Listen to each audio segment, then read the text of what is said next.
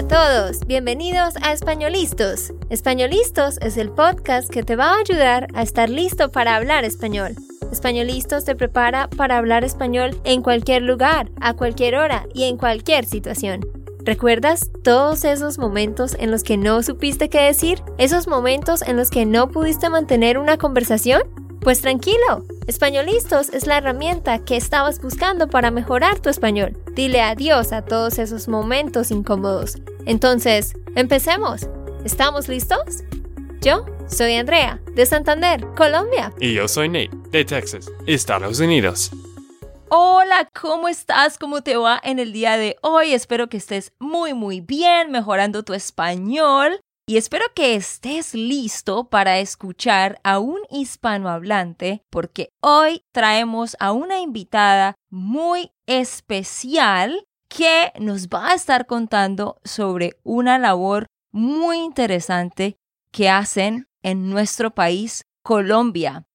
Hoy vamos a hablar con Jennifer Colpas, colombiana, que es la fundadora de una organización que se llama Tierra Grata, que se encarga de llevar agua, luz y cubrir otras necesidades para personas vulnerables. Así que bienvenida Jennifer. Hola, hola a todos. Muchísimas gracias por la invitación, Andrea. Feliz de estar acá para compartir con todos ustedes lo que hacemos. Claro que sí, gracias por su tiempo. Sí, y Jennifer, explícanos un poco sobre usted, explícanos dónde naciste y un poco sobre su vida y después vamos a hablar un poco de su organización. Bueno, yo nací en Barranquilla, que queda al norte de Colombia, pero casi toda mi vida eh, estudié en Cartagena y, sigo, digamos, eh, viviendo en Cartagena de alguna forma. Estudié negocios internacionales, Luego, eh, bueno, estuve viajando, tuve la oportunidad de, vivir en Brasil un tiempo y estudié una especialización en responsabilidad social. Luego, recientemente estoy viviendo en el Reino Unido haciendo una maestría en desarrollo social. Pero sí, digamos, eh, mi vida ha sido en gran parte viviendo en Colombia y, viajando también para, formarme y regresar a, trabajar de nuevo en el país. Qué interesante. Eh, estaba pensando que somos Ah, ¿cómo se diría eso? No sé, compatriotas, no sé. Yo también nací en Barranquilla. Pero Andrea no tiene el acento de, de la costa. No tengo ni el acento ni el sabor. Tampoco sabe bailar. Exacto. No te creo. Tristemente. Nací en Barranquilla y exacto, también me fui para otro lado y luego otro y viajando de un lado para otro. Pero qué interesante. Entonces, usted ha estado estudiando toda la parte social, ¿no? Todo lo que tiene que ver con los derechos civiles, la responsabilidad social. ¿Y cuándo se le dio la idea de, decir, yo debería crear algo, yo debería hacer algo para ayudar a aquellos que están necesitados?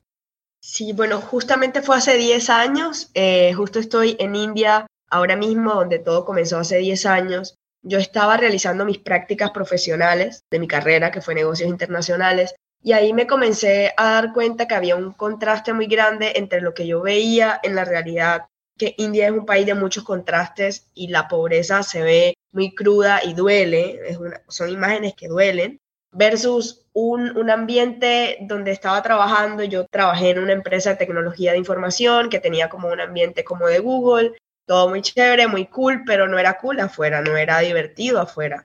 Entonces, ese contraste me, me comenzó como hacer cuestionamientos internos de que, digamos, eso que yo estaba haciendo todos los días en mi trabajo realmente no estaba aportando nada a lo que estaba yo viendo todos los días afuera.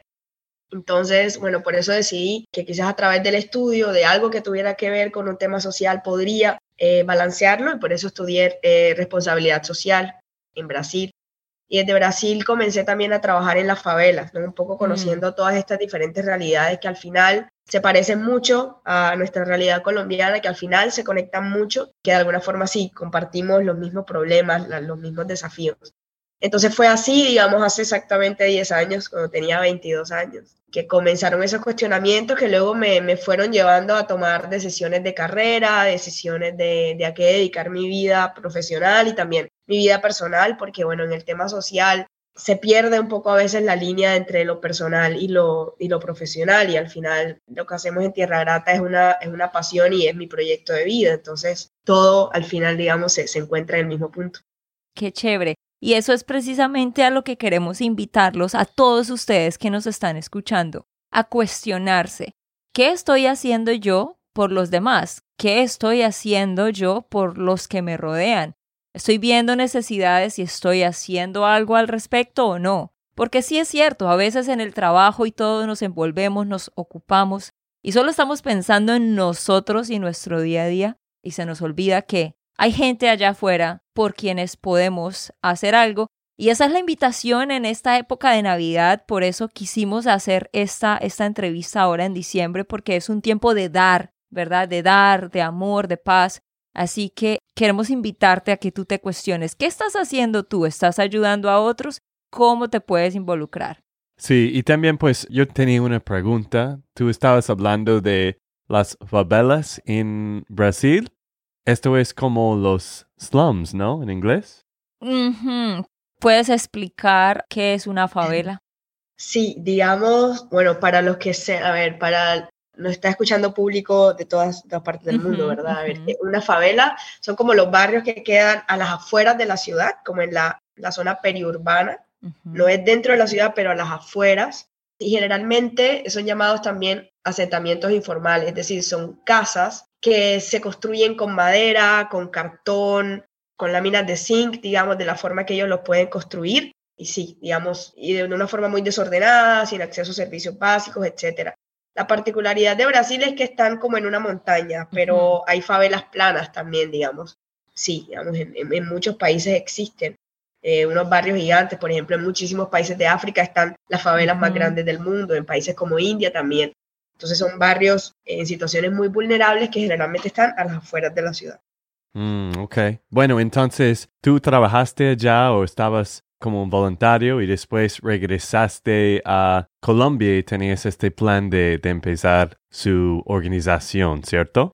Sí, bueno, no, no, fue exactamente como estaba todo planeado, creo que fue que de alguna forma estaba como, como pensado y era algo que quería mucho que sucediera, pero la forma en que surgió Tierra Grata fue regreso a Colombia en 2015 y comienzo a hacer voluntariado también en otras organizaciones y me encuentro con otras personas eh, que terminan siendo los cofundadores de Tierra Grata eh, en ese momento. Éramos cinco personas y todos nos encontramos con algo en común y era que ya habíamos hecho voluntariado en otras organizaciones eh, y sentíamos como ese llamado a queremos hacer algo por nuestra ciudad, queremos hacer algo para transformar estas realidades. Y comenzamos Tierra Grata de forma voluntaria. Yo tenía otro trabajo también que no tenía en ese momento nada que ver con el tema social. Había regresado de nuevo a, a la parte corporativa y Tierra Grata era los fines de semana. Y luego en 2018 fue cuando decidimos eh, dar el salto porque eh, nos dimos cuenta que, que se necesitaba una dedicación de tiempo completo a Tierra Grata porque el problema era mucho más grande de lo que nosotros nos imaginábamos, mucho más grande de lo que las cifras decían y con, con problema me refiero a personas que no tienen acceso a servicios básicos. Esto es eh, una persona que no tiene acceso a energía significa que se ilumina con una vela, con una lámpara de gasolina, con la lámpara del celular, si luego de caminar dos horas logró cargar el celular, por ejemplo. O no tener acceso a agua eh, significa pues que no tengo tuberías de agua, no tengo llaves de agua donde salen directamente, no tengo un lavamano, no tengo una ducha, nada de eso existe, lo que tengo es un camión de agua que puede llegar a, mi lugar si es que vivo a las afueras de, de una ciudad, por ejemplo, y generalmente ese camión no está limpio y ese agua no está exactamente apta para consumo. Eh, o si vivo en la ruralidad, significa que tengo que armar sistemas de captación de lluvia para tener agua y no tener un, bueno, y no tener acceso a saneamientos, que no tengo un baño y eso se, se, resuelve de muchas formas. Una de esas es, pues, practico defecación al aire libre. Entonces, digamos, es el problema que, que Tierra Grata ha buscado solucionar en estos siete años. Y en ese 2018, con dar el salto, me refiero a decidir renunciar del trabajo, decidir, eh, digamos, tomar, tomar en firme tierra grata. Wow, súper, súper interesante. Entonces, para hacer una recapitulación, quizás para aquellos que están pensando, ay, pero Dios mío, ella está hablando rápido. Ella no está hablando rápido, ella está hablando como hablan las personas. Lo que pasa es que ustedes están acostumbrados a que nosotros les hablamos más despacio. Pero por si acaso, una recapitulación, lo que nos acaba de decir Jennifer. Exacto, ella empezó con esta idea hace 10 años, entonces como en el 2012, ¿no? Empezó a pensar, se empezó a reunir con otras personas y a decir, hagamos algo por nuestra ciudad, Cartagena, ¿no? Porque recuerden que ella es de Cartagena. Y como ella nos lo ha contado, empezaron a, a, ayudar a personas, a ayudar a comunidades mientras estaba trabajando. Y fue hace cuatro años, en el 2018, que dijo, voy a dedicarme de tiempo completo a esta organización Tierra Grata, porque hay mucho por hacer, hay muchas personas por ayudar. Y bueno, Jennifer, entonces, ¿a qué se dedica específicamente Tierra Grata? ¿A quiénes ayuda? ¿En dónde? ¿Y con qué les ayuda? Y antes de esto, tengo una pregunta. Nate siempre con sus preguntas. No, sí, sí, yo quiero saber, ¿por qué se llama Tierra Grata? ¿Qué significa Tierra Grata? Muy, muy buena pregunta. Tierra Grata significa eh, gratitud a la tierra, significa como devolver a la tierra lo que nos ha dado. Y es porque las soluciones que nosotros entregamos a las familias son todas amigables con el medio ambiente. Porque siempre pensamos que, ok, queremos ayudar a las personas, pero queremos también ayudar al medio ambiente. Entonces, Claro. bueno, lo que hacemos es eh, brindar acceso a servicios básicos de energía, agua y saneamiento a Mm, comunidades rurales remotas, es decir, que quedan muy, muy lejos de la ciudad, que hay que tomar cuatro horas de, cuatro o cinco o siete horas de, de un bus, Wow. luego hay que eh, caminar otras dos horas o atravesar un río o, o montarse en un burro para llegar hasta esta comunidad rural. Como que en Latinoamérica nuestra geografía es bastante accidentada, montañas, ríos, etcétera. Esta es la población con la que trabajamos Mm. y llevamos eh, sistemas de energía solar que ellos pueden colocar dentro de sus casas y prender varios bombillos y conectar cel- celulares o radio. También soluciones de energía solar que iluminan parques o canchas de fútbol para ir jugar por la noche. En las soluciones de agua son unos filtros de agua que potabilizan el agua, es decir, ese agua que logré captar de la lluvia o ese agua que tuve que sacar de un pozo de agua que tengo, lo, lo coloco en el filtro y tengo acceso a agua potable y baños secos o baños ecológicos que no utilizan agua. Entonces, de nuevo, son comunidades, no tengo agua, no tengo energía. Entonces, mi baño, en el mejor de los casos, que, que no utilice agua porque esa poca agua es para yo tomarla.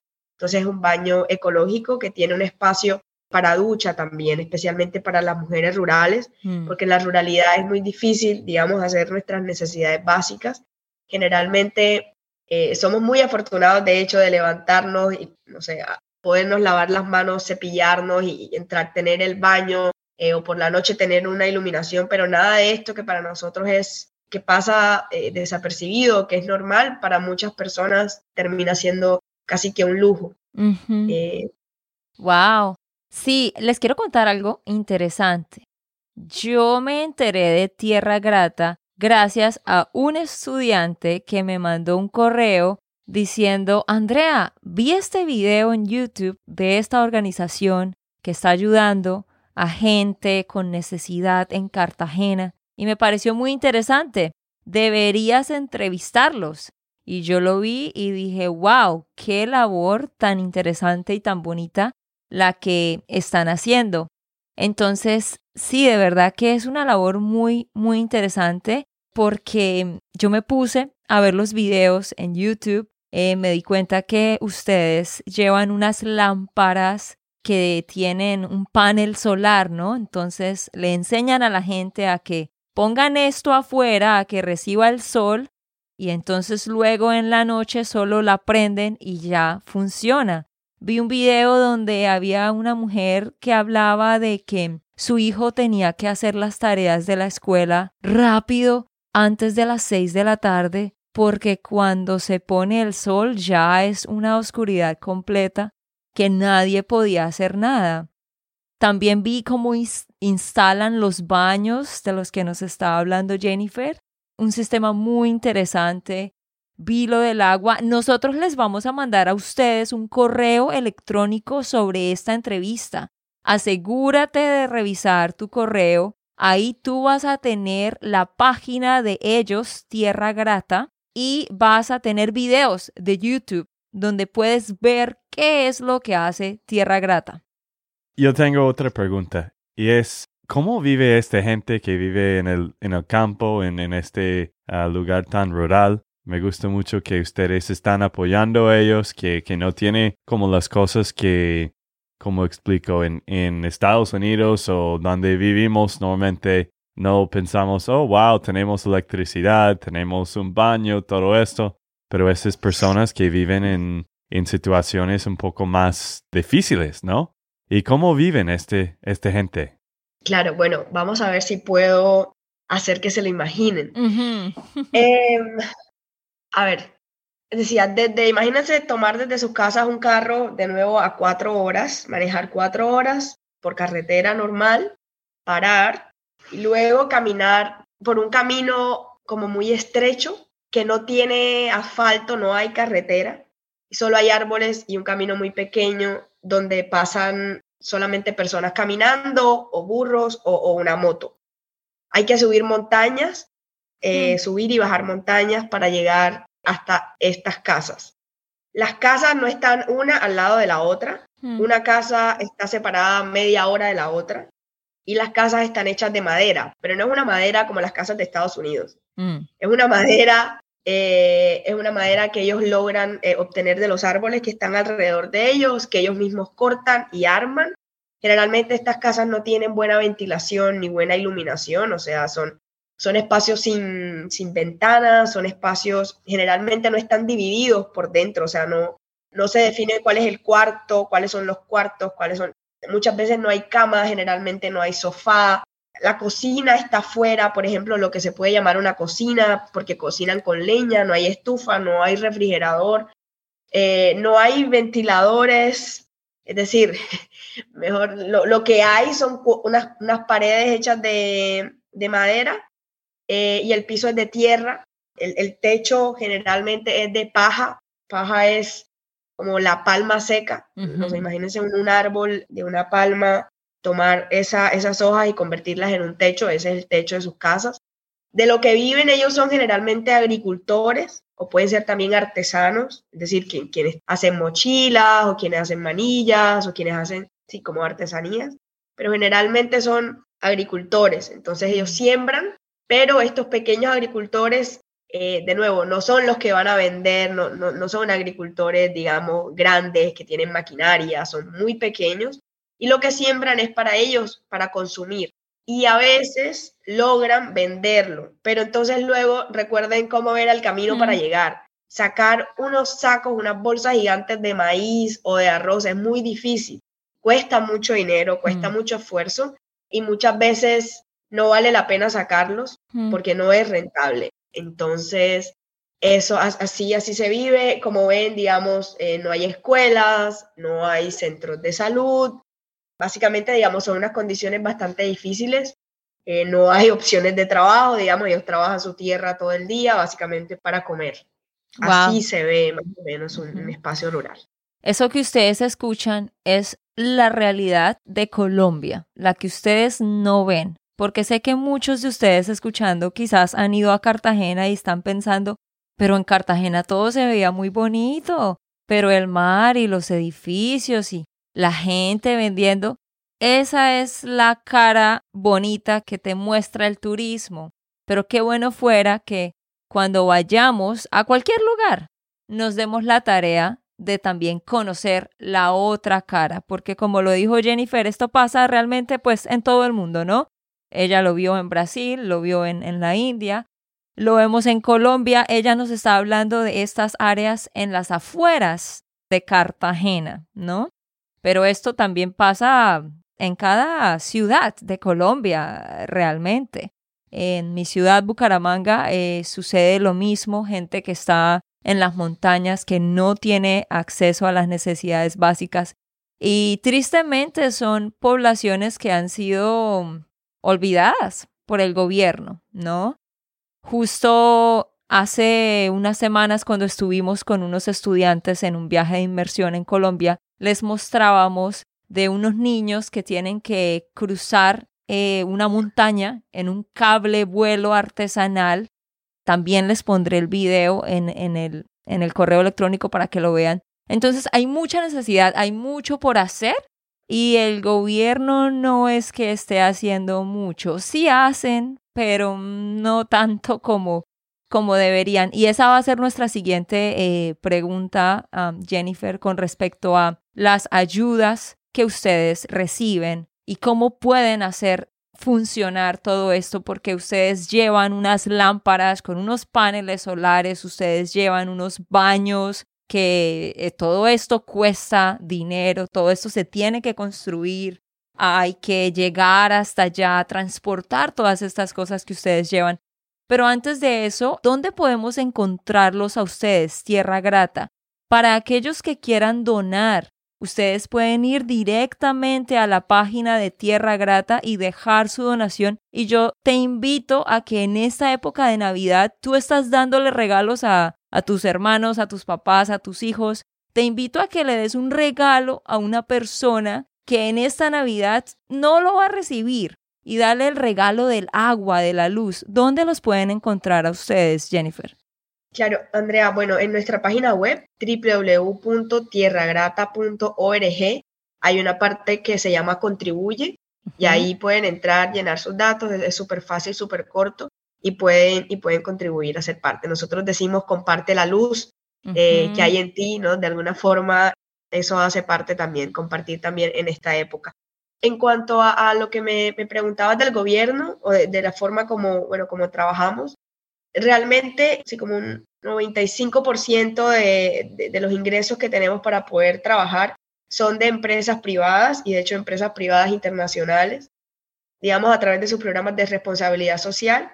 Y hay otra, otra porción que son de, de personas individuales que, que, nos donan. Con el gobierno eh, no hemos trabajado, digamos, directamente.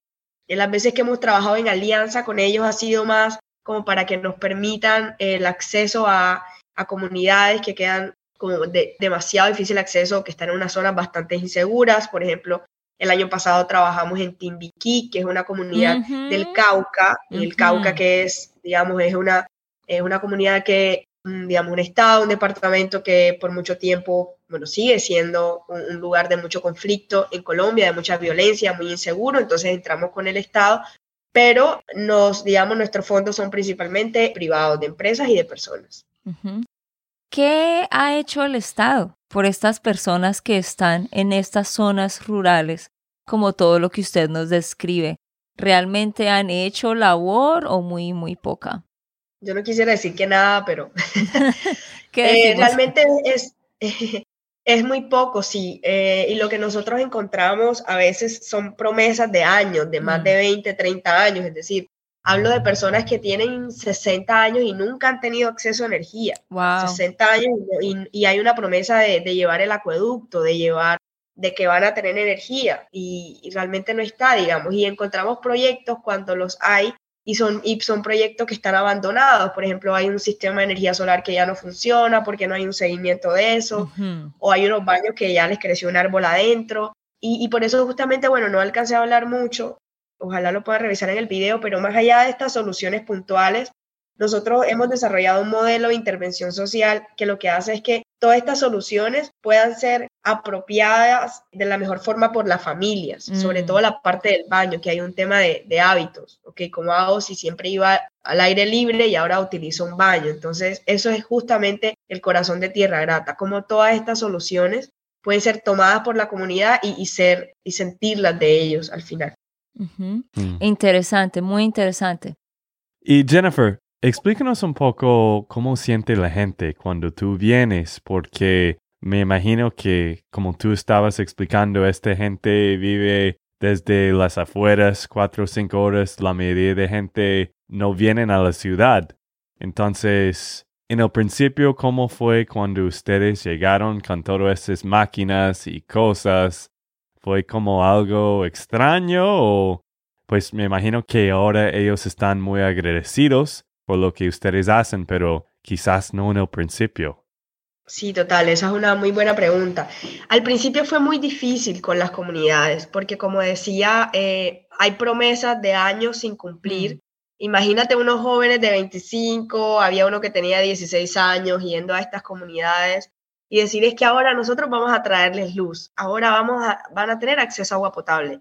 Y generar la confianza fue uno de los mayores retos, o sea, no creían mm. que era verdad. Luego ya cuando comenzamos a llevar eh, las soluciones, ahí sí comenzaron a creer y, hoy, como tú decías, están bastante agradecidos por todo el trabajo. Hoy la comunidad, nosotros creamos un equipo dentro de la comunidad que llamamos los guardianes y ellos trabajan con nosotros, digamos, son voluntarios nuestros dentro de la misma comunidad. Y hoy, digamos, básicamente tenemos una lista de espera de, de comunidades que quieren nuestras soluciones y que se ha generado un voz a voz donde ya estamos y las comunidades alrededor. Pero al principio no, no era fácil, no era fácil generar esa confianza. ¿Y cuántas personas trabajan con ustedes en la organización? ¿Ya se han, digamos, dividido por departamentos? ¿Quién hace qué? ¿Quién se encarga de qué? ¿Cómo funciona todo eso? ¿Cuántas personas participan en esta organización? Bueno, somos seis personas en total. Eh, somos dos cofundadores. Eh, Alexander, que lleva toda la parte de dirección de operaciones. Otros tres coordinadores. Hay una coordinación administrativa que la lleva Daniela. Hay una coordinación social que hace toda la parte de la intervención que la lleva Luis. Y hay una parte de comunicaciones que la lleva José. Mm. Porque para nosotros es muy importante y por eso nos alegra mucho estar en este podcast dar a conocer las historias de, que suceden, que son muchas veces invisibles. Más allá de, dar a conocer lo que nosotros hacemos, pero dar a conocer las historias y abrir espacio para esas voces que no, no se escuchan en ninguna parte. Entonces, bueno, la parte eh, de comunicaciones y yo llevo la, la, parte de la, dirección ejecutiva, donde, bueno, hago una parte de gestión de, de recursos, de aliados, etc. Ah, súper interesante.